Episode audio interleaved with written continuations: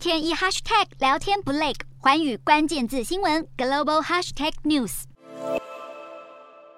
法国国会的下议院选举在十二号进行了第一轮投票。出口民调显示，总统马克宏的中间派联盟和极左派政党不屈法国领导人梅兰雄领军的左翼阵营，分别都拿下百分之二十五到百分之二十六的票数。世界报甚至估计，左翼正在以小幅度领先。法国这次下议院选举的结果被视为是四月总统大选的关键完结篇。虽然多数分析都认为马克宏的中间派最终会拿下最多席次，但左派联盟来势汹汹，谁也不能保证最终结果。如果左派真的拿下最后胜利，这对马克宏而言无疑是场灾难，因为这代表法国会重返左右共治的时代。当总统和总理来自不同阵营，自然会大幅提高政治瘫痪的风险。马克宏在赢得总统第二任期后立志革新，然而对手梅兰雄早已扬言要阻挠马克宏的改革大大计，接下来要看的就是十九号的第二轮投票结果。究竟新国会的组成是持续中间路线，还是会往左靠拢？